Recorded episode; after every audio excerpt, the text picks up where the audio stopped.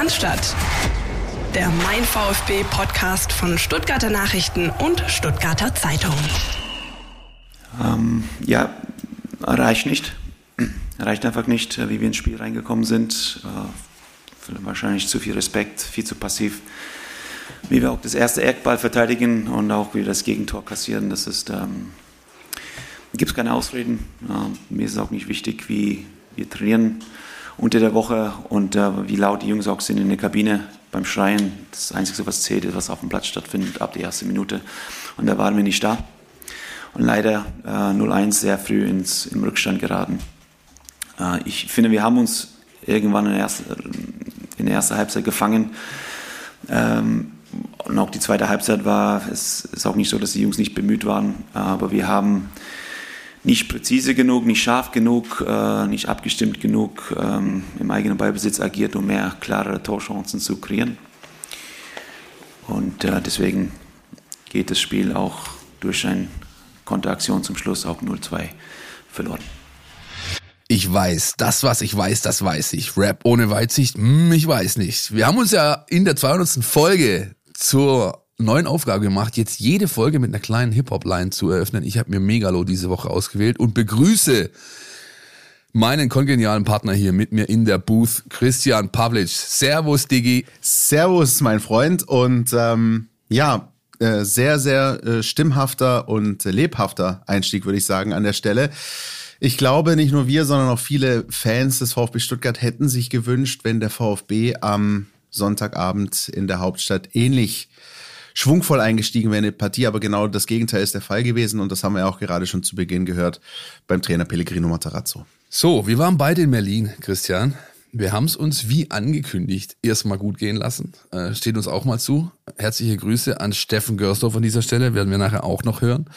Und dann waren wir beide in der dann doch halbwegs gut gefüllten Schüssel in Berlin. Über 50.000 Leute haben die Freikarten dann irgendwo noch auf der Straße oder beim Netto aufgelesen und sind ähm, da ins Stadion gegangen. 0-2, ein zumindest zu Beginn in den ersten 30 Minuten unterirdischer, indisponierter, nicht konkurrenzfähiger Auftritt des VfB Stuttgart.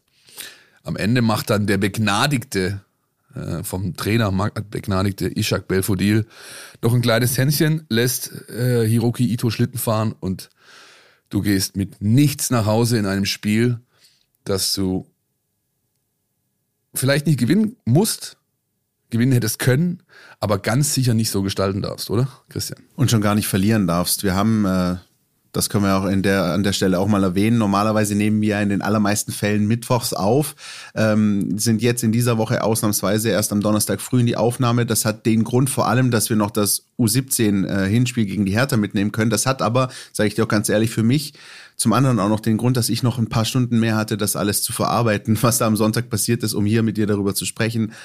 Ähm, ich bin ehrlich, für mich ist das mehr als nur eine Niederlage. Für mich ist das ähm, ein ja ganz, ganz, ganz negativer negativer Einbruch, den ich so nicht erwartet habe, den ähm, viele, glaube ich, nicht erwartet haben, auch nicht die Verantwortlichen, auch nicht die Spieler. Und ähm, ja, eine Niederlage, die viele Fragen aufwirft, die wir versuchen, glaube ich, hier mal ein bisschen einzuordnen. Du hast es gesagt, ähm, äh, nicht konkurrenzfähig. Ähm, mir bereitet das große Sorgen, denn mh, wir haben ja auch über die Erfolgserlebnisse des VfB in den vergangenen Wochen gesprochen, also beispielsweise über die Heimsiege gegen Gladbach und gegen Augsburg. Wenn man sich die Spiele halt aber genau anschaut, dann hat der VfB diese Spiele gewonnen aus einer Situation heraus, entweder 0-2 gegen Gladbach oder 1-2 gegen Augsburg zur Pause, wo er eigentlich ein Stück weit nichts mehr zu verlieren hatte. Vollgas gegeben hat, das Ding gedreht, 3-2 gewonnen. Wir hatten jetzt am Sonntag um 17.30 Uhr die Situation, ähm, Do-or-Die-Spiel, wenn man so möchte, beim direkten Konkurrenten. Es geht los bei 0-0. Und äh, du lässt dir von elf, ich meine das mit äh, in dem Fall wirklich äh, großer, großem Respekt, von elf asozialen Berlinern mit Messern zwischen den Zähnen, äh, sowas von den Schneid abkaufen, von all den Selkes, Askasibas, Kempfs, Plattenharz und Boatengs dieser Welt und stehst ein bisschen wie, die Kanin wie das Kaninchen vor der Schlange ähm, damit habe ich nicht gerechnet, mit dieser Anfangsphase habe ich nicht gerechnet.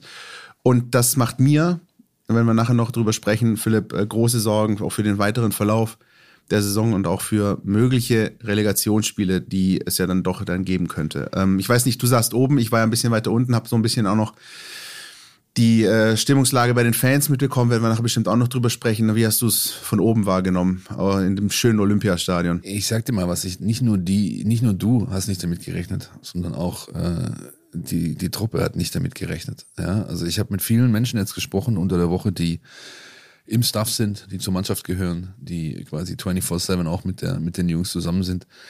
Und alle haben unisono gesagt, du hast das die Woche über nicht gemerkt. Du hast das nicht gespürt. Die ganze Reise, Anfahrt, alle waren sharp. Auch in der Kabine noch nicht, beim kurz vorm Rausgehen.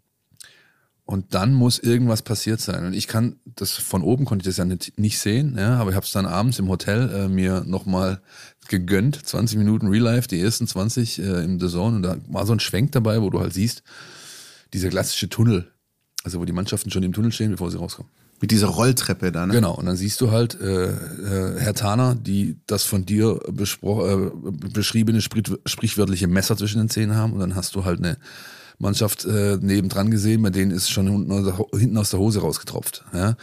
Und ich weiß nicht, was da passiert ist. Ich habe, wie gesagt, also die Menschen, mit denen ich gesprochen habe, gesagt, hey, wenn wir das gemerkt hätten, wir haben genügend Leute, die dagegen gestört hätten, der Trainer, weil die Anton beispielsweise, der genügend Erfahrung hat, ja es hat keiner, irgendwas muss passiert sein von dem Weg Kabine bis raus auf den Platz. So kannst du nicht auftreten. Schon nach zwei Minuten hat äh, Florian Müller wieder Florian Müller Dinge gemacht, ja, mal wieder einen äh, über seinen über seinen Fünfer segeln lassen, den er eigentlich, wo er einfach viel anders, ganz anders auftreten muss, auch wenn er ihn nicht kriegt oder nur mit einer Faust. Ähm, da können die eigentlich schon treffen. Dann das Tor von Selke, ähm, Hertha läuft in den ersten 20, 30 Minuten zwei Kilometer mehr als der VfB. Ja, ähm, es ist natürlich immer so eine Sache, wenn du aus dem Positionsspiel agierst, wie es der VfB tut, dann läufst du per se weniger. Ja, auch letzte Saison war der VfB unter den laufschwächsten Mannschaften, auch was Sprints, Intensität, Tempoläufe angeht, hat aber einen neunten Platz gemacht. Also ja, man kann es nicht, äh, man kann es nicht ähm, so pauschal irgendwie aburteilen. Die laufen zu wenig. Ja, aber ähm,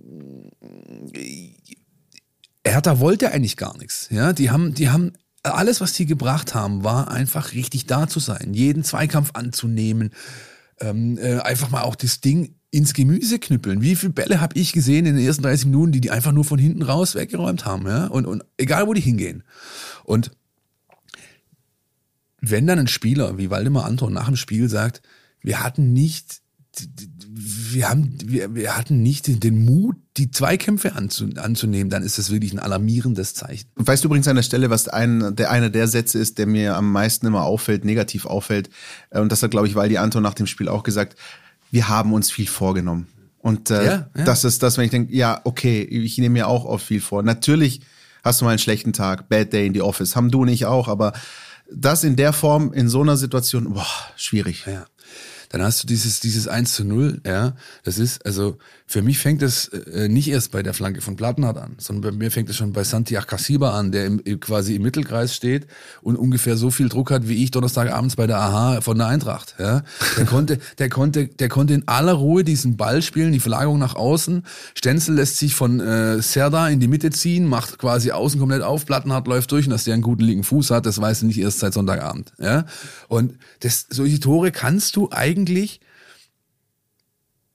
auf, auf Profiniveau, äh, du kannst sie A locker verhindern und du darfst sie einfach so nicht kassieren. Ja? Und dann dachte ich noch kurz auf der Tribüne, okay, hallo wach, ja, jetzt haben sie das, was sie wollen, sie haben ihren Rückstand, da sind sie besser, das zeigt ja der Saisonverlauf, wenn der VfB hinten liegt, ist er besser, als wenn er aus dem 0-0 spielen muss oder wenn er sogar mit einer Führung agieren muss. Aber es hat dann doch sehr, sehr lange gedauert, bis sich der VfB die Kontrolle geholt hat. Und ich war dann schon ein bisschen überrascht ähm, in der Pressekonferenz nach dem Spiel, als Felix Magath sich hinsetzt und sagt, ja, wir haben heute äh, gegen die deutlich bessere Mannschaft gewonnen. Ja, eigentlich waren wir die schlechtere Truppe er hat damit situativ recht, wenn man bei, wenn man Dinge äh, nimmt wie was ist, spielerische Elemente, wie wie, ähm, wie, wie vielleicht auch individuelle Qualität auf dem Platz. Aber wenn du 2 zu 0 mit zwei Torschüssen so ein Heimspiel äh, für dich abräumst, dann äh, kannst du auch anders, ähm, anders erkennen. Ich glaube, er hat es auch gesagt, um nicht zu viel Euphorie einkehren äh, zu lassen bei seinen bei seinen Hertha, Hertha-Jungs da, damit die noch äh, scharf bleiben für die nächsten letzten drei Spiele. Na, aber absolut. Also wenn Felix Magath eins ist, dann ein Fuchs und der wusste ganz genau, wenn er jetzt hier äh, seine Mannschaft hochleben lässt, dann gibt das am Samstag in Bielefeld schön auf den Deckel. Genau das ist der Grund, äh, meine ich, weswegen Felix Magath äh, das genauso auch artikuliert hat. Ich glaube, Felix Magath hat nach dem Spiel ähm, ich sag's mal vorsichtig, äh, die Wahrheit gebeugt, würde, glaube ich, so ein, äh, ein ehemaliger VfB-Sportdirektor sagen. Micha Resch gebeugt. Äh, und, und natürlich aber auch aus taktischen Gründen, weil wie gesagt, aus Hertha-Perspektive, wenn die das Spiel in Bielefeld verlieren, äh, geht das Ding wieder von vorne los und sie haben eigentlich auch nichts gewonnen. Äh, anyway, die Hertha interessiert mich nur bedingt. Was mich interessiert ist, ähm, der VfB. Und ich, also ich entschuldige mich hier da draußen übrigens, falls das irgendwie alles ein bisschen unkoordiniert rüberkommt. Ich arbeite noch mit mir selber, was dieses Spiel angeht. Und es ist echt Donnerstag. Ich hoffe, die Mannschaft und, und der Staff beim VfB kriegt das ein bisschen besser hin. Ich hatte im Stadion auch wenn das Stadion groß war und äh, schon viele große Spiele erlebt hat, aber ich weiß nicht, wie es dir ging. Ich hatte extreme Zweitliga-Vibes. Das hat mich total erinnert an so Spiele in Osnabrück oder Sandhausen, wo du hinfährst, aufgepeitschter Gegner, der ein frühes Tor schießt und der VfB, der einfach nicht in die Pushen kommt, wo, die, wo du gewusst hast, er wird den Ball haben, er wird den Ball zirkulieren lassen müssen, er wird was damit anstellen müssen und der schafft's nicht. Und eigentlich ähm, hatte ich dieses Gefühl schon nach 10, 15 Minuten. Ich hätte nach 10, 15 Minuten das Stadion verlassen können, weil ich irgendwie auch dieses Gefühl hatte, das wird nichts mehr heute, das ist einfallslos. Und dazu müssen wir wahrscheinlich auch noch drüber reden oder sollten wir darüber reden, ähm, hat tatsächlich auf VfB-Seite einfach so einer mit einem Messer zwischen den Zehen gefehlt, namentlich Atakan Karasor. Ich glaube, da sind wir uns einig.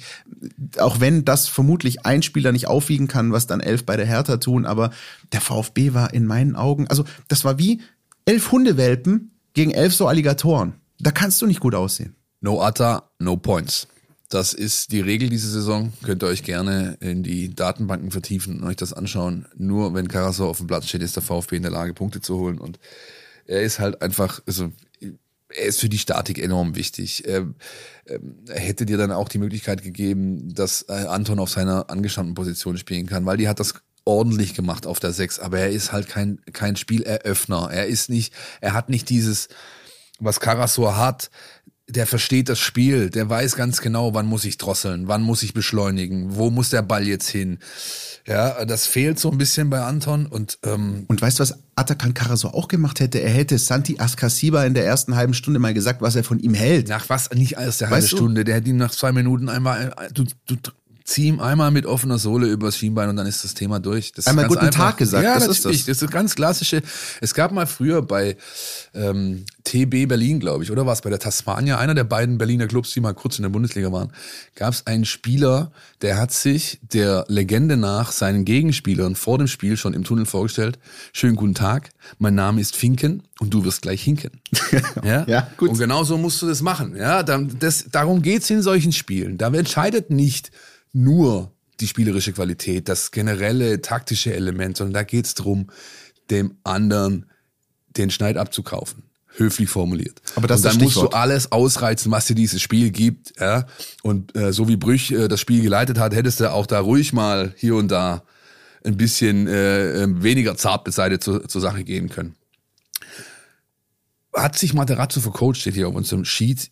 Ich bin mir da nicht ganz sicher, habe aber eine Meinung dazu. Ich würde vorher aber gerne hören, was unser Datenexperte zu diesem Auftritt zu sagen hat, insbesondere mit Fokus auf die ersten 30 Minuten. Das ging mächtig in die Hose. Der Auftritt des VfB Stuttgarts im Berliner Olympiastadion war insbesondere in der ersten Hälfte ein schwerer Rückschlag im Kampf um den Klassenerhalt. Denn besagter Kampf wurde vom VfB Stuttgart gar nicht erst angenommen. Passiv und tief standen die Stuttgarter gegen den Ball, was in Anbetracht des Gegners nicht nachvollziehbar ist. In Zahlen, kein Team der Bundesliga kassierte mehr Gegentore nach Ballverlust als die Hertha. Insgesamt 27 Gegentreffer kassierte der blau-weiße Klub aus der Hauptstadt, wenn der Gegner nach einer Balleroberung schnell und direkt den Weg nach vorne suchte. Und der VfB? Die Stuttgarter haben ligaweit insgesamt die meisten Zweikämpfe gewonnen. 3447 Stück. Mit 1729 gewonnenen Duellen in des Gegners Hälfte liegen die Schwaben sogar auf Rang 2 hinter den Bayern. Den Gegner permanent anlaufen, stressen und Zweikämpfe gewinnen ist laut der Statistik also eine VfB-Tugend. Das muss aber gegen die direkte Konkurrenz im Keller ab der ersten Sekunde auf den Platz gebracht werden. Nicht so gegen Hertha BSC. Das erste Tor der alten Dame steht daher sinnbildlich für das harmlose Auftreten der VfB-Kicker. Ein langer Ball von Ito kann vom Berliner Kapitän Boyata in aller Seelenruhe angenommen werden. Der federanfällige Belgier hat sogar sechs Kontakte am Ball Zeit, bevor er den Ball zum Nebenmann weiterleitet. Der einzige VfB-Spieler, der Druck ausübt, ist Kalajdzic. Und der Österreicher regt sich sichtbar und mehrfach darüber auf, dass trotz seiner Kommandos keiner seiner Mitspieler Druck auf weitere Hertaner ausübt. So kommt es, dass der Ball problemlos nach links zum guten Flankengeber Plattenhardt kommt und der unbedrängt Davi Selke bedienen kannte. Zur Passivität im Verhalten gegen den Ball gesellte sich über 90 Minuten eine systematische Ideenlosigkeit mit dem Ball. Das machte sich in der Torschussstatistik bemerkbar. Von den zwölf Stuttgarter Schüssen wurden acht Stück aus der Ferne abgegeben. Zwar hat Hertha BSC bereits sechs Distanzgegentore in dieser Saison kassiert und wird diesbezüglich nur vom Tabellenletzten Fürth übertrumpft. Allerdings hat der VfB Stuttgart auch erst vier Tore aus der Ferne geschossen. Lediglich vier Teams trafen noch seltener aus der Distanz als der VfB. Der Mix aus Passivität und Ideenlosigkeit darf sich gegen Wolfsburg nicht wiederholen. Stattdessen muss mit mehr Mut, Einsatz und Kreativität aufgetreten werden, um den Klassenerhalt noch zu packen. Und diese Attribute verbindet man eigentlich eher mit dem VfB als das Auftreten gegen Hertha BSC. Vielen Dank, Steffen Görsdorf, an der Stelle auch nochmal. Ähm, der Samstag war deutlich angenehmer als der Sonntag, glaube ich, für uns alle. Ähm, ja, das sind sehr interessante Eindrücke und sehr interessante Daten und auch er ähm, äh, schlägt ja so ein bisschen den Ton an, was Sven Mislintat nach dem Spiel gesagt hat, das waren nicht wir. Also das war alles sehr VfB-unlike für diese Saison. Ähm, ja, hat sich Matarazzo in irgendeiner Form mit der Statik, mit der Aufstellung, mit der taktischen äh, Formation vercoacht aus seiner Sicht, ja oder nein? Ganz klares Nein. Ähm, ich fand die Startformation äh, gut, die hat das auch gut äh, aufgenommen, was Hertha äh, anzubieten versucht hat. Ähm, durch den verletzungsbedingten Wechsel von Kalle hat sich dann halt viel geändert. Dann hat der Trainer auch sofort umgestellt, hat reagiert, Dreierkette, danach wurde es noch stabiler. Ich will nicht sagen vercoacht, aber ich finde, er lässt den Mut vermissen. Man weiß, ja, Hertha macht das Zentrum dicht, hat mit Toussaint, ach Kassiba, zwei, zwei, äh, zwei Sechser vor einer Viererkette, die auch ähm, ja ganz gut verteidigen kann, wenn sie ordentlich drauf ist. Man weiß, Hertha lässt die Flügel offen. Also, was mache ich? Ich versuche weiträumig mit Diagos auf die Flügel zu kommen. Das war der ursprüngliche Plan. Aber der VfB macht das für meinen Geschmack viel zu oft und viel zu, viel zu intensiv, viel zu ausrechenbar. Noch in der letzten Saison, aber auch anfangs dieser Saison hat der VfB oftmals so ein Stück weit Harakiri gespielt, aber, aber erfolgreiches Harakiri. Da war deutlich mehr Mut dahinter und man hat eines gemacht. Man hat nicht immer von hinten raus diesen langen Diago gewählt, ja, sondern man hat versucht, über den Sechserraum aufzubauen dort äh, dann aufdrehen, gucken, was läuft, viel Bewegung im Mittelfeld, viel Rochaden und dann sich dadurch nach vorne gespielt und im letzten Drittel erst den Weg auf den Flügel gesucht. Und das ist komplett weg und das werfe ich dem Trainer schon vor, weil da ist schlussendlich, das ist eine Frage des Mutes. Habe ich den Mut, zu meinen Jungs zu sagen, mach das so against all odds gegen alle Widerstände. Mach das so, das ist unser Stil, bleib dabei. Und so spielst du, momentan spielst du so ein Schema F Fußball. Und das ist schon was, was man dem Trainer ganz klar ankreiden muss. Ja, auch wenn äh, und, und das ist halt auch noch so ein Punkt, der da reinspielt. Auch wenn du halt eigentlich gar nicht, du hast nicht deine Top-Qualität für dieses Spiel zur Verfügung. Klar, du hast den Borner, der hat den Scheißtag am Sonntag, der war quasi, den hätte ich nach 20 Minuten runternehmen können, wenn ich nicht, also, wenn du nicht natürlich weißt, okay, vielleicht hat er einen Ball in diesem Spiel, der kommt dann an und dann machst du halt das Ding aber vor allem Silas, ja, du hast diese klassischen Flügelkomponenten äh, auf der rechten Seite hast du hast du gar nicht. Also warum machst du es dann trotzdem?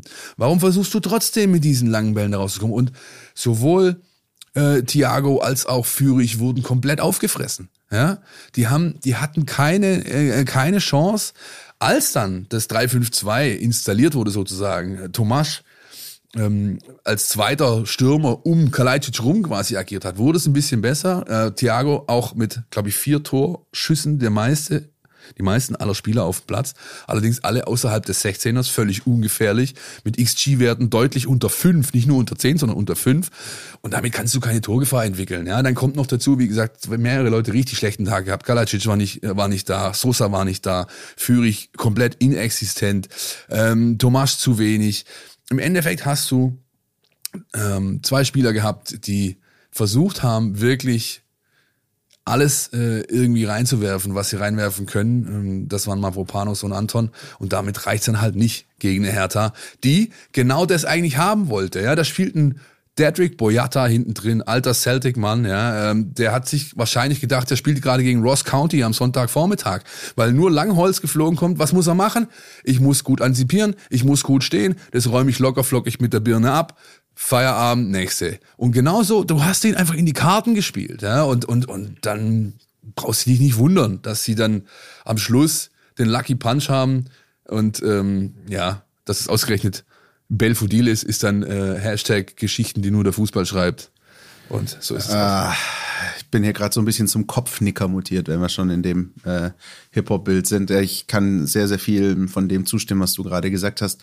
Ähm, und dazu unpopular opinion, aber es ist ja oft so, nicht nur im Fußball, sondern auch im normalen Leben, oft wünscht man sich ja oder sehnt sich nach dem, was man gerade nicht hat.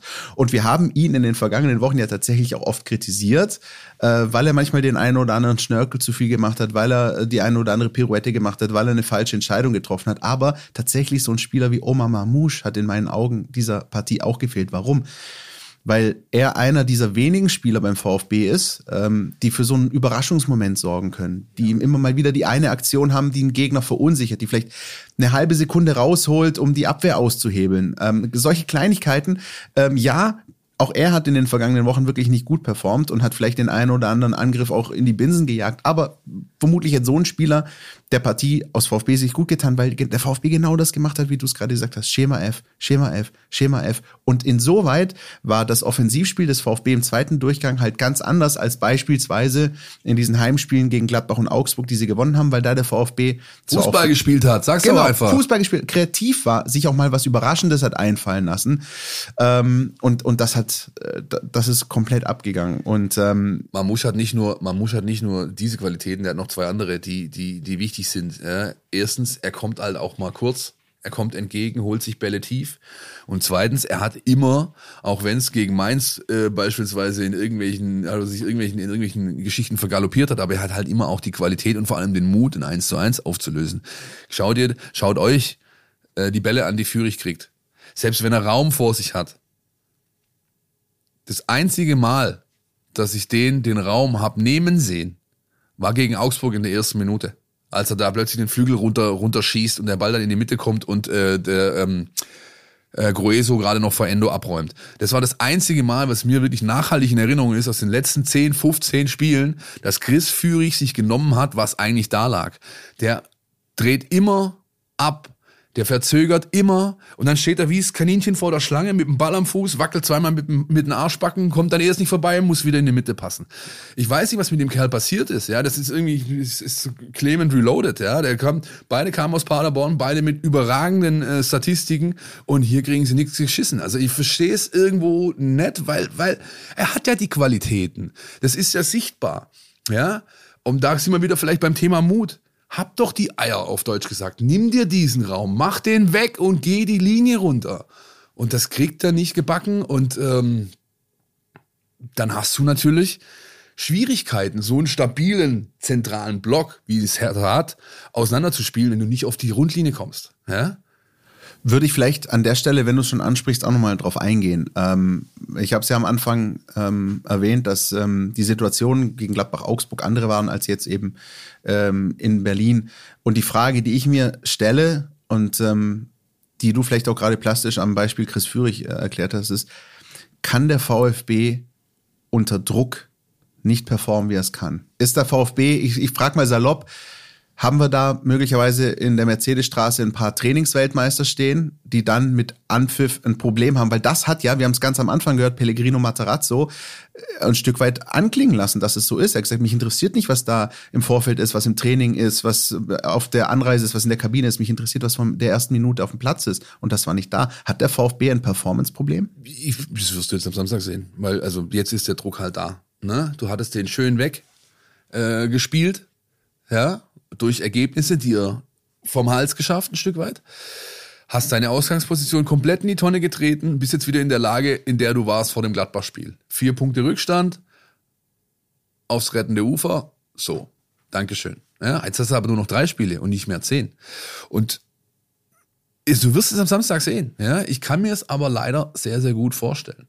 Und äh, das ist dann halt was, wo ich zum Teil zumindest verstehe, was die Leute jetzt, wenn du in die sozialen Netzwerke guckst, wieder alle krähen. Wo sind die Führungsspieler? Warum haut ihr keiner auf den Tisch? Wir haben zu wenig Erfahrung, die sind alle zu jung. Ich kann es zum einen Teil verstehen, wenn ich mir das Gesamte anschaue, wenn ich mir die, die, die Philosophie, die der Verein äh, fährt, äh, anschaue, kann, äh, ja, ist die Argumentation für mich zu sehr Stammtisch, zu pauschal. Fakt ist aber, solche Spiele wie jetzt am Sonntag in Berlin und solche Spiele wie jetzt am Samstag in Stuttgart sind die Spiele, wo aus der Gruppe raus jemand nach vorne treten muss. Ja, wo jemand eine Brust breit machen muss und sagen, so hier unser Spiel. Wir nehmen uns das mit allen Mitteln, die uns zur Verfügung steht. Du wirst es am Samstag sehen, Christian. Zu verlieren haben sie nichts mehr. Ja, du kannst nicht mehr verlieren jetzt. Was willst du noch großartig verlieren? Ja, du musst jetzt irgendwie schauen, diesen Relegationsplatz zu sichern die zwei Punkte auf Bielefeld zu halten oder auszubauen? Verlieren, wirklich verlieren kannst du, kannst du nichts mehr, weil ich glaube, und dann kommen wir jetzt zur Lage der Liga, die DSC, der DSC, Arminia, ist tot.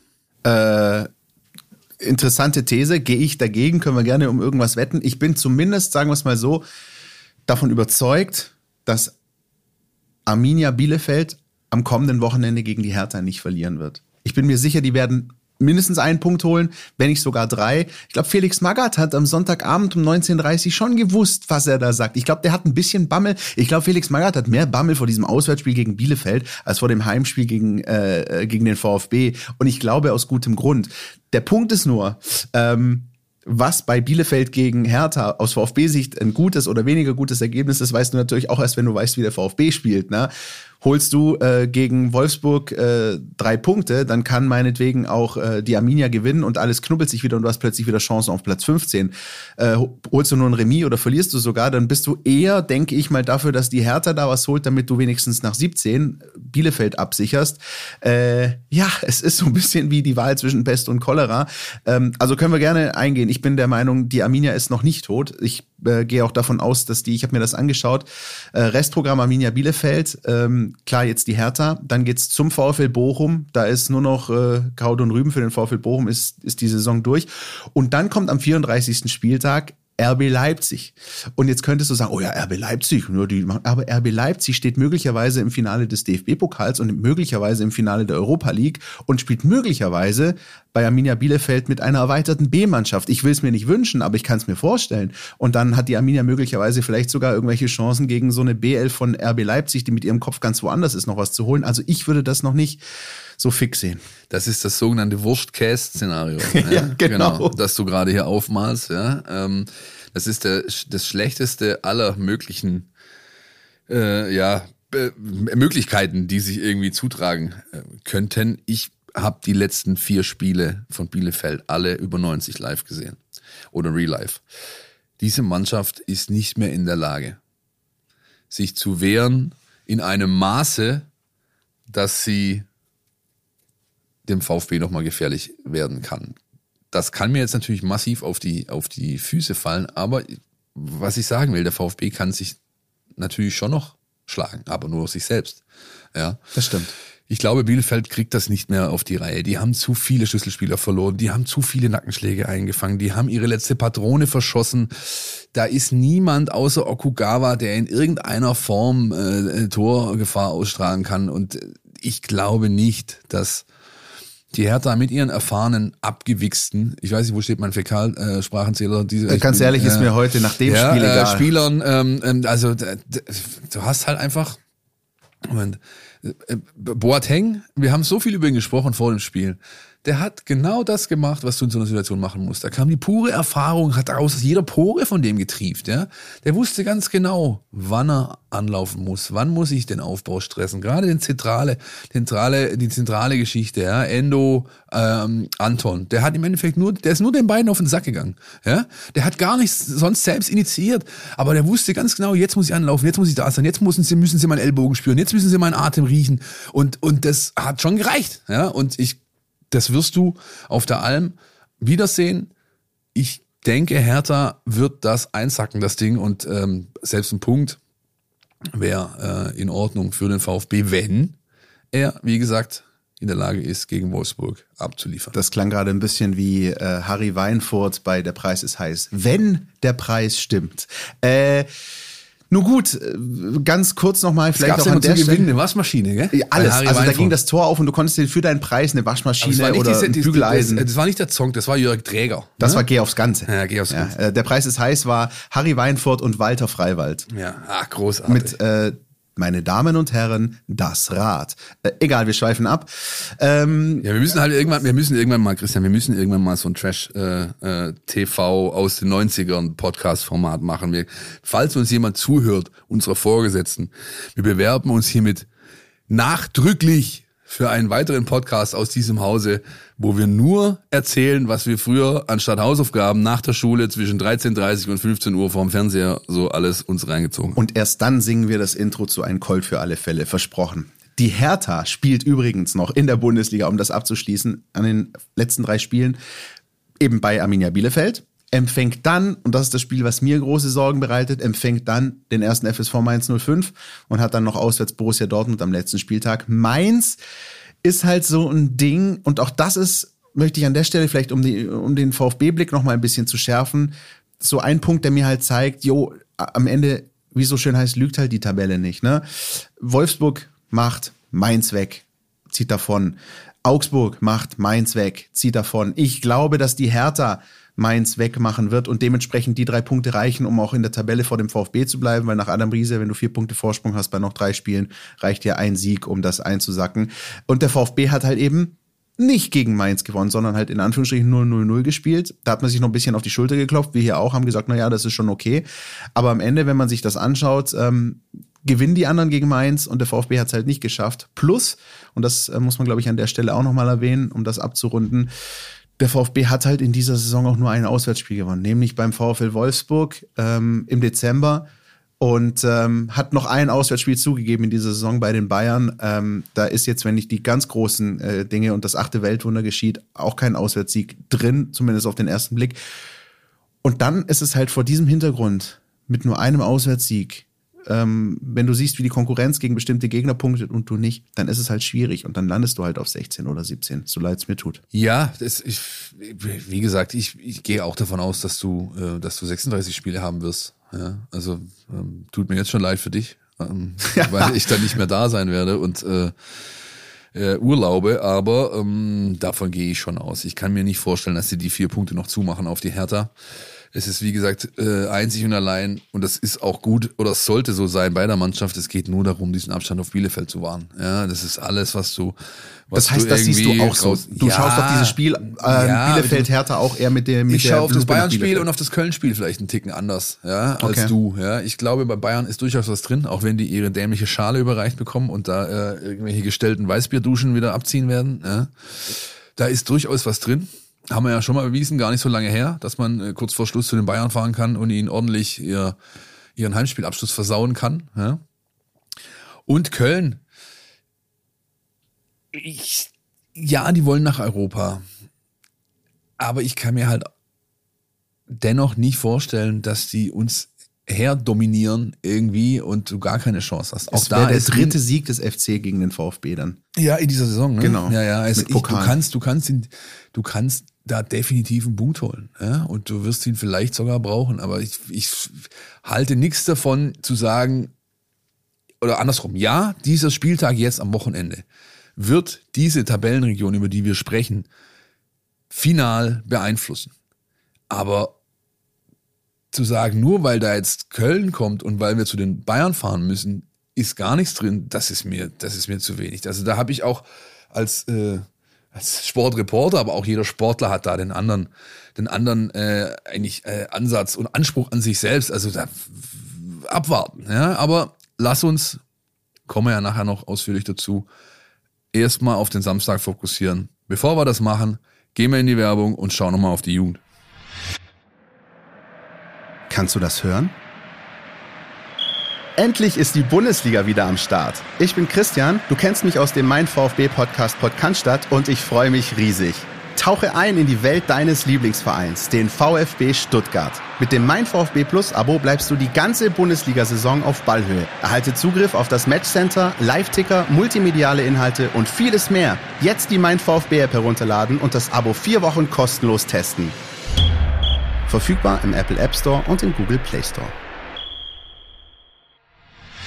Äh, so, wir waren kurz draußen, haben uns ein bisschen abgekühlt. Mal schauen, wie das mit den Emotionen auch nach diesem Wochenende äh, jetzt so weitergeht in dieser Folge. Auch weil wir ja jetzt das machen müssen, was jeder Sportler und auch jeder Sportreporter tun muss, nämlich nach vorne schauen.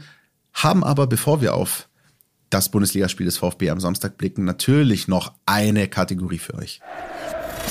NLZ News. Neues von den Nachwuchsmannschaften und haben hier erfreuliche Nachrichten von der U21, über die wir, Philipp, in dieser Saison wirklich oft gesprochen haben, mit dem Wellenbad, mit den Ups and Downs, mit der Unsicherheit auch, mit äh, der Frage, ist das wirklich, reicht das, kann das am Ende eng werden? Und dann kommt die Mannschaft von Frank Fahrenhorst, gewinnt mal kurz drei Spiele und schafft den Klassenerhalt. Vier, vier in vier Folge. sogar, richtig. Vier in Folge, ja. Äh, wir haben ja letzte Woche mit Daniel noch drüber gesprochen, ob das schon mal der Fall war. Drei haben sie schon mal im September hintereinander gewonnen, jetzt vier im März, äh, April. Das hat jetzt hinten raus gereicht. Es kann nicht mehr wirklich schiefgehen.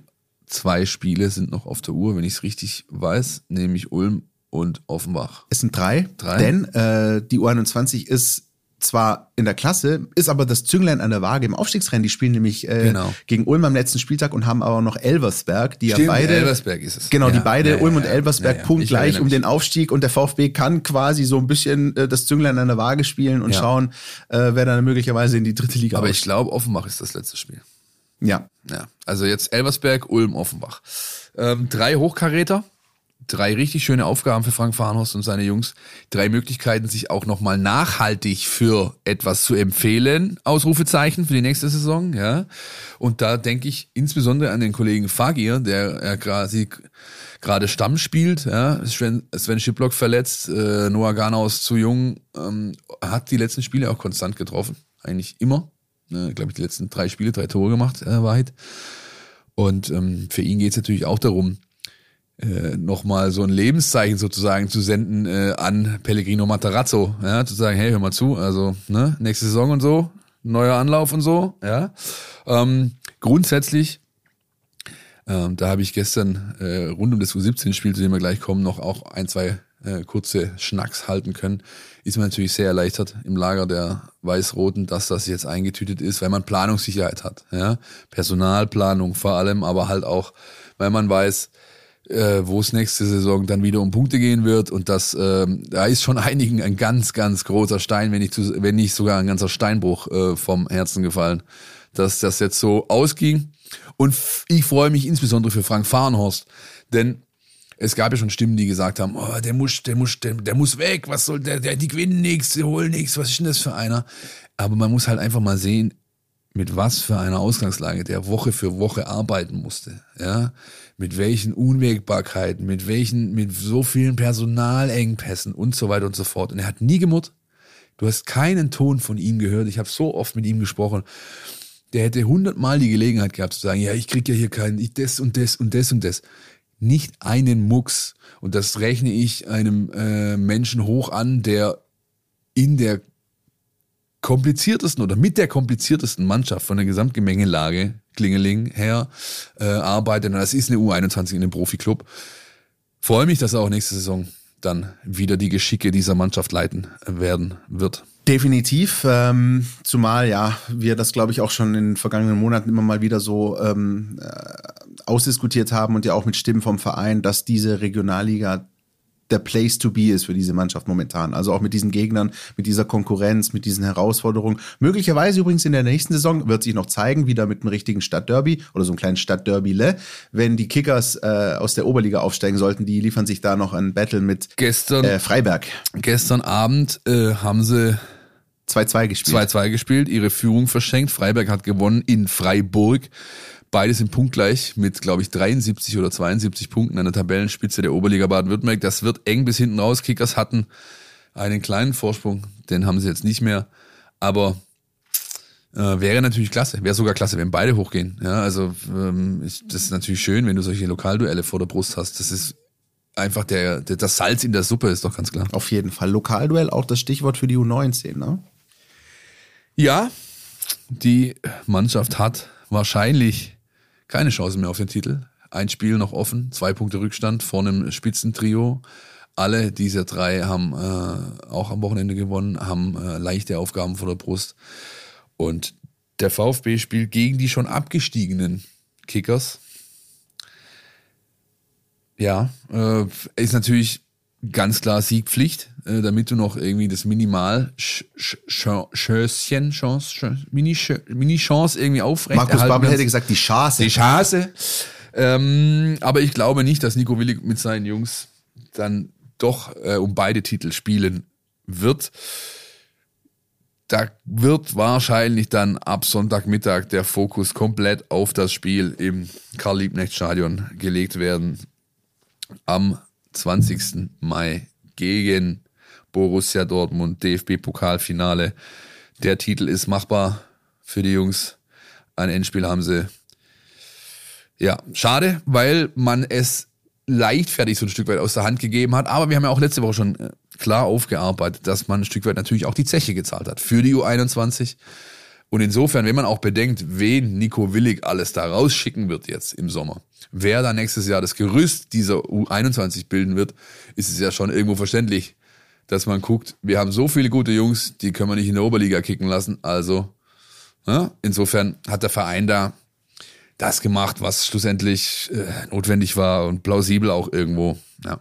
Und natürlich werden wir dann, wenn es soweit ist, äh, in aller Ausführlichkeit auf dieses Pokalfinale 20. Mai, Philipp hat gerade schon angesprochen, blicken. Das ist sicher auf jeden Fall noch ein Riesenhighlight für die Mannschaft. Und eins, das die Mannschaft ja wollte und sich wirklich erspielt und erarbeitet und erkämpft hat in schwierigen Auswärtsspielen, unter anderem in Leverkusen, Bremen, bei den Bayern, äh, jetzt das Finale erreicht. Auf jeden Fall noch ein großer Höhepunkt diesen Höhepunkt äh, hat die U17 schon gerade so im Verarbeiten, wenn man so möchte. Denn das ist einer der Gründe, warum wir Philipp jetzt erst am Donnerstag aufnehmen. Frustbewältigung haben wir, glaube ich, einigermaßen mehr schlecht als recht geschafft. Aber der andere Grund ist, dass die U17 am Mittwochabend noch das Hinspiel im Halbfinale um die deutsche Meisterschaft hatte gegen die Hertha.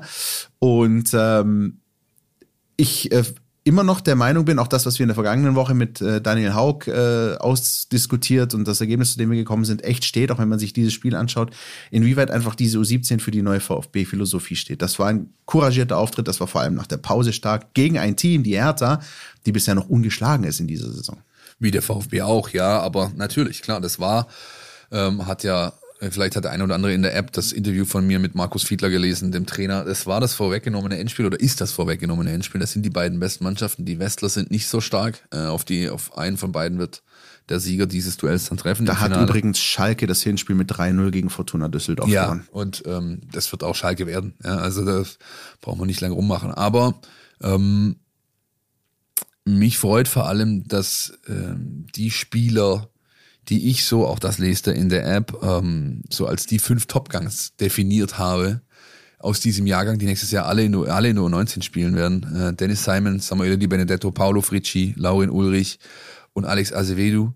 Die haben richtig äh, performt, außer Ulrich, der musste zur Halbzeit runter, weil er die ganze Woche krank war, hat überhaupt nicht trainiert, äh, ging sehr angeschlagen in die Partie, hat dann nur die erste Halbzeit abgesprochen, durchgezogen, wird am Sonntag aber zur Verfügung stehen und äh, Vollgas geben. Aber vor allem Simon, die Benedetto und Fritschi haben richtig, ähm, richtig, richtig performt. Und Alex Azevedo hatte, glaube ich, drei Hochkaräter, zwei ähm, legt er daneben, einen ans Außennetz und den dritten macht er und der wird ihm dann in der Nachspielzeit wegen Abseits abgepfiffen. Was keines war, übrigens, was die Fernsehbilder ganz klar belegt haben. Videoschiedsrichter gibt's natürlich nicht. Ähm, 1500 Menschen haben dieses Spiel gesehen im Gazi-Stadion, war eine tolle Atmosphäre für die Jungs und er hat auch dazu geführt, dass sie am Anfang so, ja, sag ich mal, nervös ein bisschen waren. Ja, man, man musste reinkommen in diese Partie. Ja, war für viele das erste Mal vor so einer Audience, vor so vielen Menschen äh, mit Live-Übertragung, mit allem Pipapo. Insofern verständlich. Ähm, die Mannschaft hat sich super reingearbeitet, war sehr diszipliniert, hat gegen Hertha nichts zugelassen. Ja, also Hertha hatte, glaube ich, zwei, drei Kopfbälle und kurz vor der Pause ein Abschluss, den Dennis Simon in seiner äh, berühmt berüchtigten souveränen Art abräumt. Dieser Mann, dieser Torhüter. Das war eine sensationelle Das ist ein sensationeller Typ, ja, und der wird ähm, nächste Saison in der U19 Stammtorhüter sein, wird regelmäßig, was er jetzt schon tut übrigens mit 16, bei Matarazzo im Profitraining gefordert werden und gefördert werden.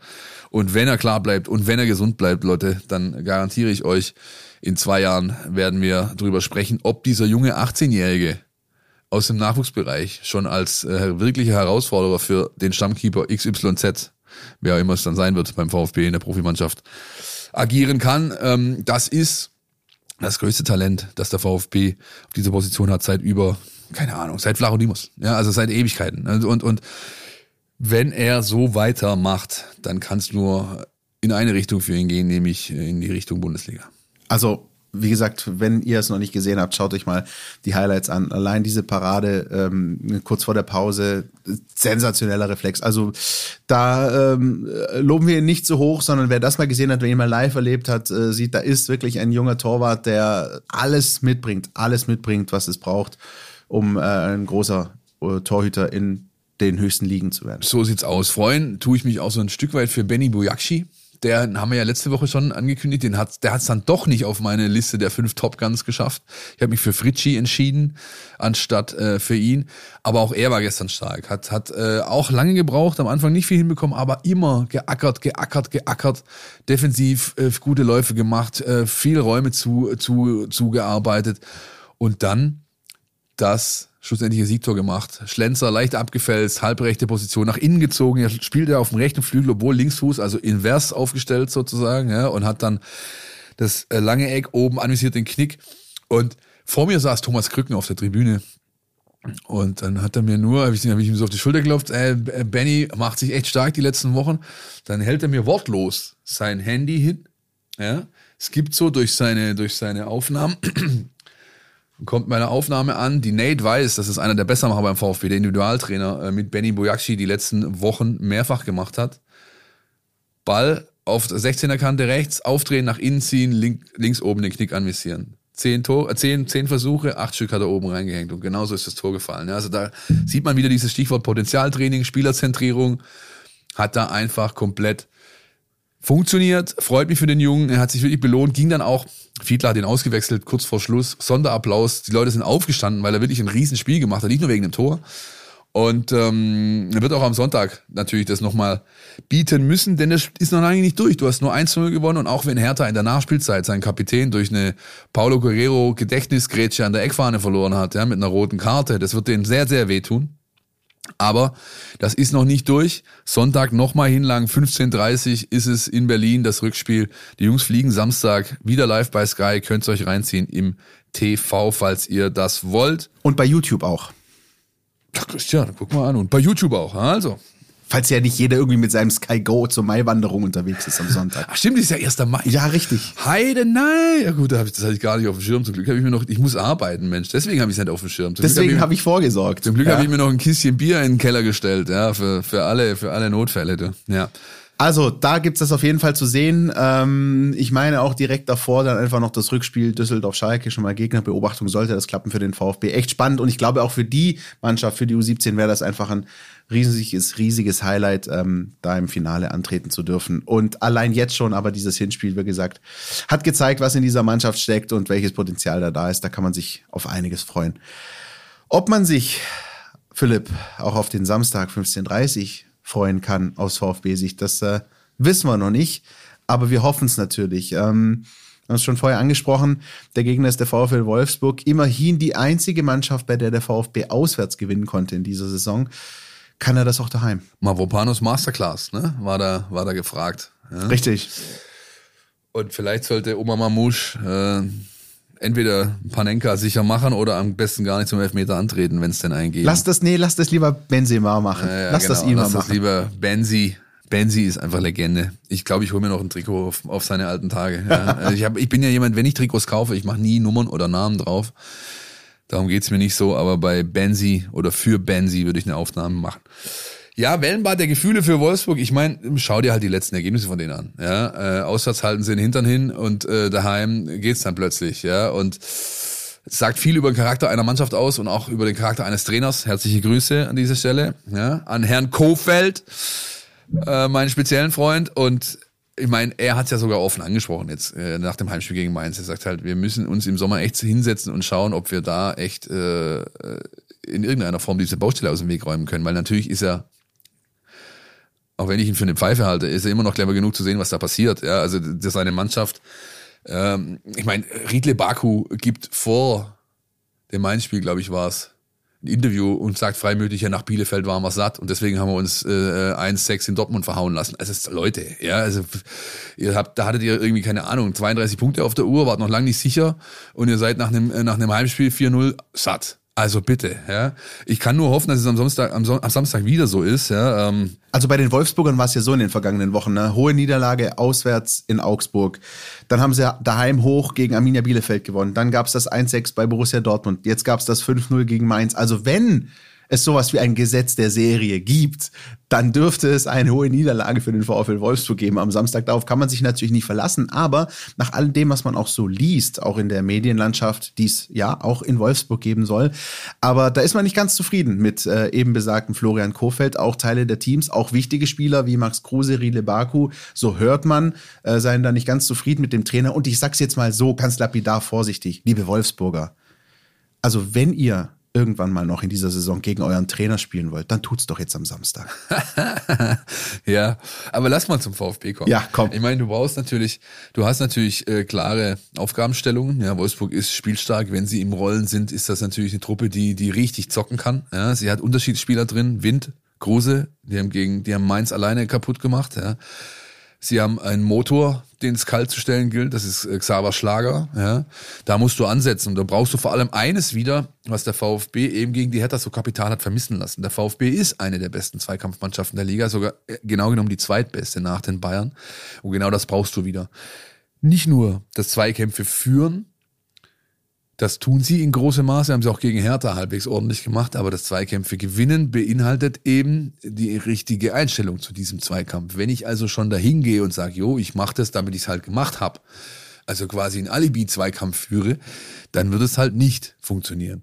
Wenn ich aber dahin gehe und äh, wir hatten es vorher davon, in den ersten Minuten mal Hallo sag, ja, und dadurch vielleicht auch ein Signal sende an meine zehn anderen Compañeros, die mit mir auf dem Platz stehen, ja, dann ist das ein Schlüssel, der so einer Mannschaft wie Wolfsburg den Zahn ziehen kann. Weil wenn sie was nicht abhaben können, dann wenn man sie stresst, wenn man sie hart körperlich angeht, wenn man, wenn man, wenn man quasi die zur Verfügung stehenden von den regelzulässigen Mitteln bis an die Grenze ausschöpft, dann ist das was, wo die sich sagen, wisst ihr was, da habe ich heute keine Lust drauf. Ja, dann denkt auch schon Max Kruse eher wieder an die nächste Shisha äh, in, der, in der Bar und äh, nicht daran, gegen Konstantinos Mavropanos in den Zweikampf zu gehen, der ihm richtig wehtun wird, im Zweifel. Ja? Das ist wahr.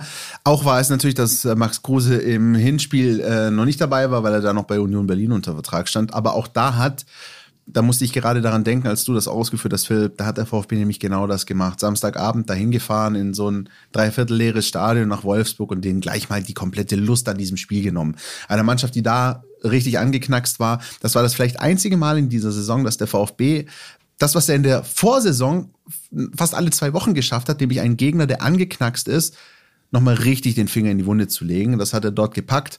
Äh, Mavropanos, hast es angesprochen, und dann äh, Philipp Förster, der das zweite Tor übrigens geschossen hat. Und dann gab es noch den Panenka von Mamouche. Aber das war alles in allem ein sehr souveräner Auftritt. Ähm, ja, die Wolfsburger Mannschaft sieht ein bisschen anders aus heute in der Rückrunde, aber ähm, ohne die Attitüde aus dem Hinspiel wird das nichts werden. Und was der VfB noch braucht, um die Wolfsburger zu knacken, das sagt uns jetzt Jonas Bischofberger. Die Mein VfB Taktiktafel. Hier geht's ins Detail. Der VfL Wolfsburg ist eine der Mannschaften, auf die man sich mit am schwersten vorbereiten kann, ähm, weil die so unstetig auftreten in den letzten Wochen. Das kann man einerseits an den Ergebnissen ablesen, andererseits auch an den unterschiedlichen Systemen, die Wolfsburg gespielt hat. Ähm, mal mit Viererkette, mal mit Dreierkette. Ähm, da sind dann auch unkonventionelle Sachen dabei, wie zuletzt gegen Mainz, wo sie in 4-3-3 gespielt haben mit einem sehr engen Dreiersturm, wo sie dann Mainz Außenverteidiger absichtlich freigelassen haben das heißt, wie sie es dann genau machen werden gegen den VfB, ist ziemlich schwer vorherzusehen. Ähm, grundsätzlich ist Wolfsburg aber auf jeden Fall eine spielstarke Mannschaft. Ähm, die haben zum einen ganz gute Dribbler, ähm, gerade auf den Außenverteidigerpositionen mit Baku und Roussillon ähm, sind beide sehr schwer zu pressen, weil sie halt immer wieder am Ball auch Meter machen und Gegenspieler ins Leere laufen lassen können. Dann haben sie halt auch ein recht gutes Kombinationsspiel im zweiten und letzten Drittel, wo sich die Spieler immer wieder vorausschauend und auch gruppentaktisch sauber bewegen ähm, und dann immer wieder Möglichkeiten haben, kurze Pässe über ein, zwei Stationen zu suchen und dann auch Mitspieler steil zu schicken. Ähm, diese Kombination hat Bremen damals auch schon unter Kofeld ausgezeichnet und die sieht man jetzt in Wolfsburg halt eben auch. Sie haben aber durchaus auch Schwächen. Ähm, Wolfsburg war ein bisschen anfällig bei Standards zuletzt. Ähm, auch was so Intensität und Zweikampfstärke angeht, sind sie ja eher schwankend unterwegs, manchmal zwar schon stark, aber da kann man durchaus auf einen schlechteren Tag hoffen, jetzt wo Wolfsburg auswärts spielt und eben auch aus dem Abstiegskampf raus ist. Und sie haben halt einfach hinten, ähm, ja, machen sie durchaus viele individuelle Fehler, äh, vor allem in der Restverteidigung, wenn man mal eine Linie überspielt von ihnen oder sie im Konter erwischt, das heißt, es geht dann vor allem darum für den VfB, ähm, da genügend Druck und Dominanz aufzubauen und sie halt immer wieder äh, vor Aufgaben zu stellen, immer wieder nachsetzen, immer wieder geschickt nach vorne zu spielen, auch Standards rauszuholen und einfach diese Mannschaft und den Plan, den sie ohne Zweifel haben wird, ähm, nicht zur Entfaltung kommen zu lassen. Wenn es also einen Moment gibt, um wieder mehr Emotionalität reinzubringen und Eigenverantwortung von den Spielern einzufordern, anstatt dass man ihnen detaillierteste Matchpläne vorgibt, dann ist es sicherlich jetzt gegen eine Mannschaft, die ja sowieso schwer vorherzusehen ist. Vielen Dank, Jonas. Und ähm, ja, werden wir natürlich beobachten am Samstag ab 15.30 Uhr. Ähm, was sagen die Daten noch äh, rund um dieses Spiel? Die sagen unter anderem das, ähm, was ich schon vorher habe anklingen lassen, die Hoffnung auf die Heimspiele des VfB, glaube ich, auch mit Blick auf das Restprogramm. Also die Heimspiele Wolfsburg, Köln, das sind die, bei denen es wirklich drauf ankommt. Ähm, der VfB hat fünf seiner sechs Siege, muss man auch bedenken. Der VfB hat erst sechs Spiele in dieser Saison gewonnen, aber fünf davon eben daheim. Und ähm, jetzt sind die zwei Heimspiele noch für den VfB auf dem Platz und ähm, stehen auf dem Programm und ähm, das ist sicher die große Hoffnung. Bei den Wolfsburgern ist es so, äh, nach Adam Riese, wer rechnen kann, wird sehen, dass ähm, die Wolfsburger genau neun Punkte Vorsprung haben auf den VfB. Das heißt, denen reicht auch ein Punkt, um absolut sicher die Klasse zu halten. Und ähm, ich bin echt mal gespannt, wie die auftreten werden. Wir haben es ja gerade bei Jonas gehört, das kann durchaus mal variieren. Aber sollten die Wolfsburger nur auf den Punkt gehen wollen, dann äh, spricht das sicher auch für den VfB ähm, und dann Krusewind, die hast du angesprochen, äh, Philipp, also gegen Mainz, gerade bei diesem äh, wirklich wahnsinnigen 5-0, also schon zur Pause 5-0 stand. Ähm, Kruse, erster Bundesliga-Dreierpack seit über vier Jahren. Äh, Wind traf erstmals doppelt. Und ähm, ja, das ist ähm, eine beeindruckende, eine beeindruckende Statistik, beeindruckendes Duo. Übrigens öfter als ähm, Max Kruse, äh, der für fünf Vereine getroffen hat mittlerweile in der Bundesliga. Ähm, hat nur ein anderer Bundesliga-Profi geschafft, für fünf verschiedene Vereine Tore zu schießen in der Bundesliga. Sag mir wer. Jetzt spickelt er. Nee, ich spickel nicht. Es ist ich kann's- tatsächlich- Ich kann es eh nicht lesen, das ist viel zu klein gedruckt. Es ist tatsächlich ein ehemaliger VfB-Trainer. Der Pistolero von der Alm. Der Bruno, natürlich. Natürlich. Der, war auch überall, ja klar. Bruno hat, ja. Aber jetzt nicht wieder das Bruno mit hat Hintern auch, hinhalten. Nein, nein, nein, nein, nein, nein, nein, nein, alles gut. Ähm, ja, herzliche Grüße nach äh, Weiterstadt. Das ist sein Geburtsort. Das ist ein, äh, ein Städtchen in der Nähe von Darmstadt. Da kommt er her, der Pistolero. Bruno Labbadia. Oh, oh. Was macht der eigentlich gerade? Ähm, äh, gute Frage. Ich habe ja eigentlich gedacht, er übernimmt Hertha. Ist ja dann aber doch nicht passiert. Ja, ja, gut.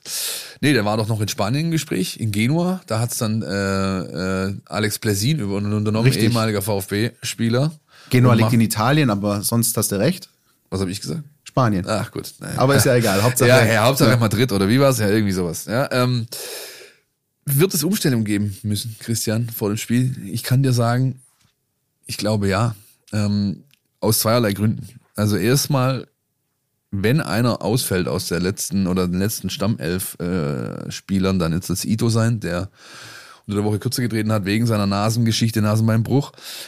Zum anderen fällt Kalle aus, Saisonende, ähm, Muskelfaserriss am Beckenkamm, wird also nicht mehr zur Verfügung stehen und das könnte für mich ein Indiz sein dafür, dass Matarazzo auf Dreierkette wieder geht.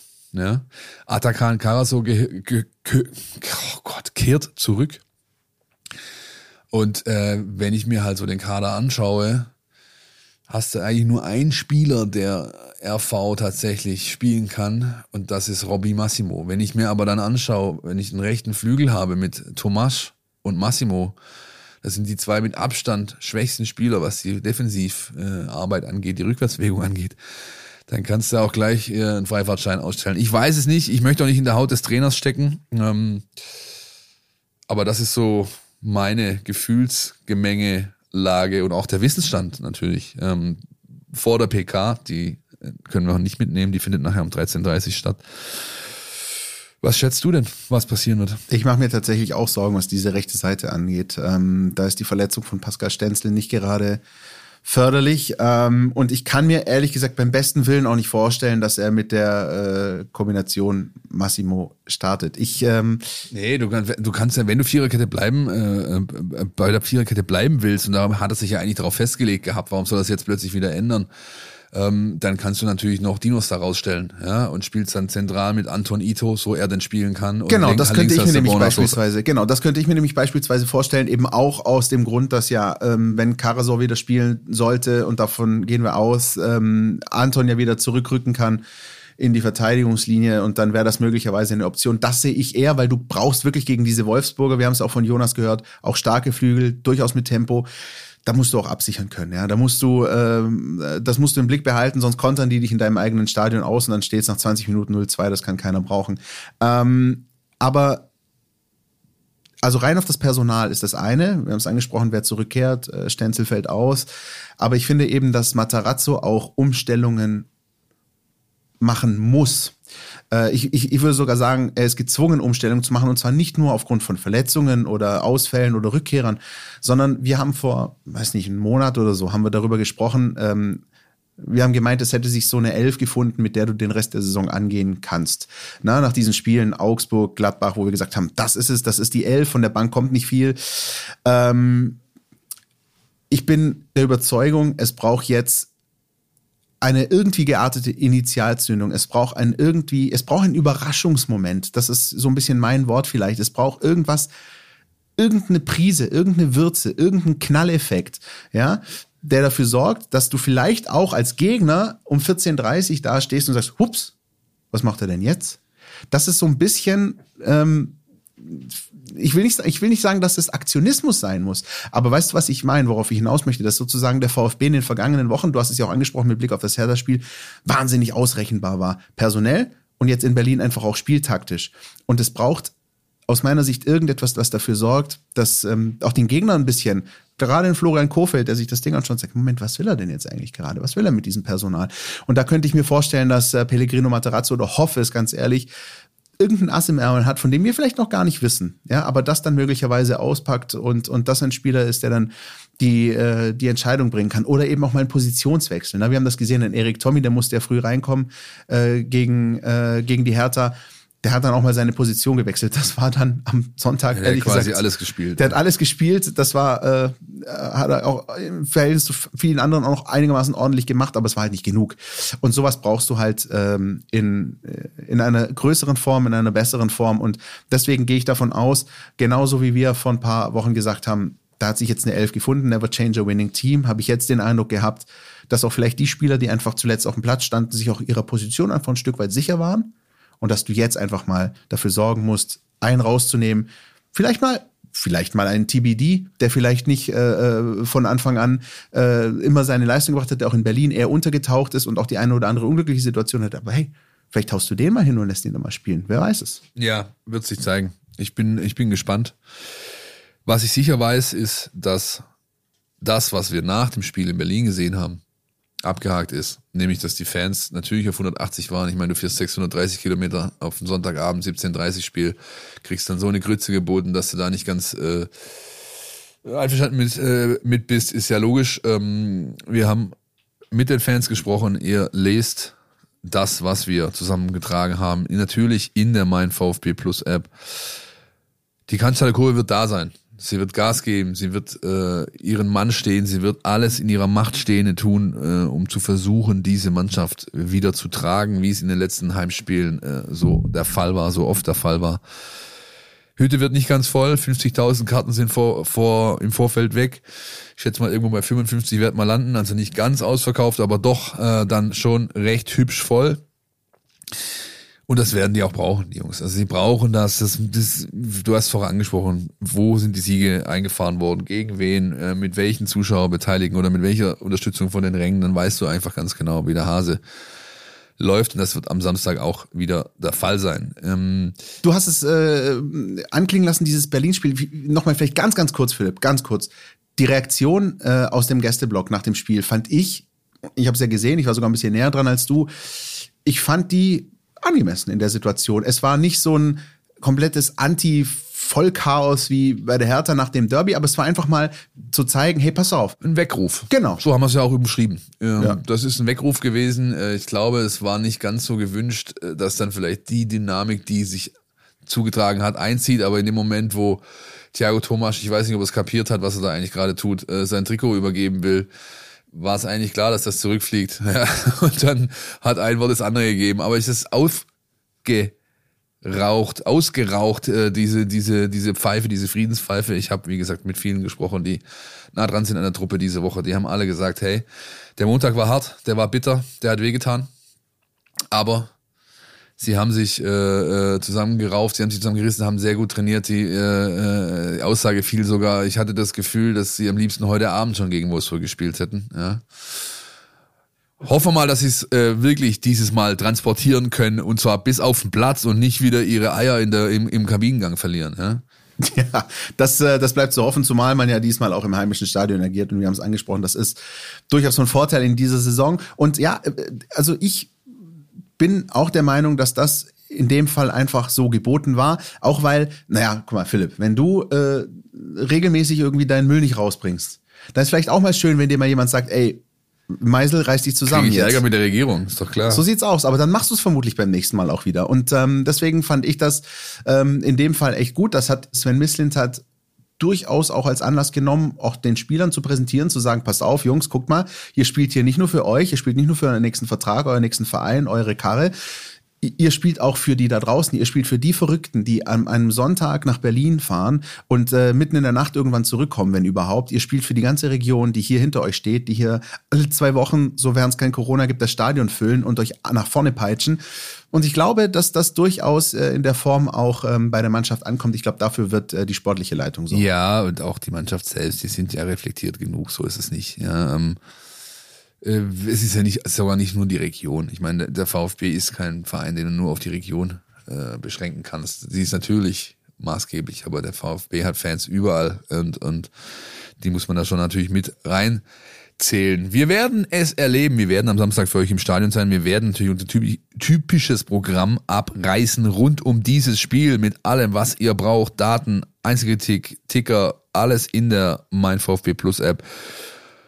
Last but not least, eine Sache noch, äh, und zwar ein großes Dankeschön von meiner Seite. Ich glaube, da spreche ich auch in Christians Namen, da spreche ich im Namen von Sneakers Europa, äh, den Sneakerveredlern. Ich spreche natürlich aber vor allem im Namen von Stelp und den ganzen Kriegsopfern, die dadurch Hilfe erfahren werden, durch unsere Charity-Aktion von letzter Woche. Der Sneaker oder das Paar Sneaker ist versteigert worden. Höchstgebot 465 Euro. Wir freuen uns wirklich sehr und äh, das Ganze wird jetzt gespendet, die Kohle, dann gibt's eine Übergabe, Bildchen, Geschichtchen dazu. Lest ihr, sobald es soweit ist, in der Mein Plus App. Und das wär's von meiner Seite aus, Christian. Ich möchte dir das Wort nicht äh, vorwegnehmen für diese Woche, diese Sendung, die 201. Folge des Podcasts. Und ich bin schon ein bisschen gespannt, welche Hip-Hop-Line du dir für nächste Woche aussuchen wirst. Ich äh, schließe mich noch ganz kurz natürlich deinen Worten an, das, äh, was da rausgekommen ist bei der Aktion, überragend. Das freut uns Mindestens genauso und wenn nicht sogar noch viel, viel mehr als äh, die Tatsache, dass wir jetzt 201 Folgen im Kasten haben. Und ja, äh, ich überlege mir was nächste Woche. Hoffentlich dann auch mit einem Erfolgserlebnis äh, im Rücken, mit dem wir das Ganze dann auch noch ein bisschen beschwingter angehen können in der 202. Folge, oder? Absolut. Bis dann. Ciao, ciao. Podcast Der Mein VfB Podcast von Stuttgarter Nachrichten und Stuttgarter Zeitung.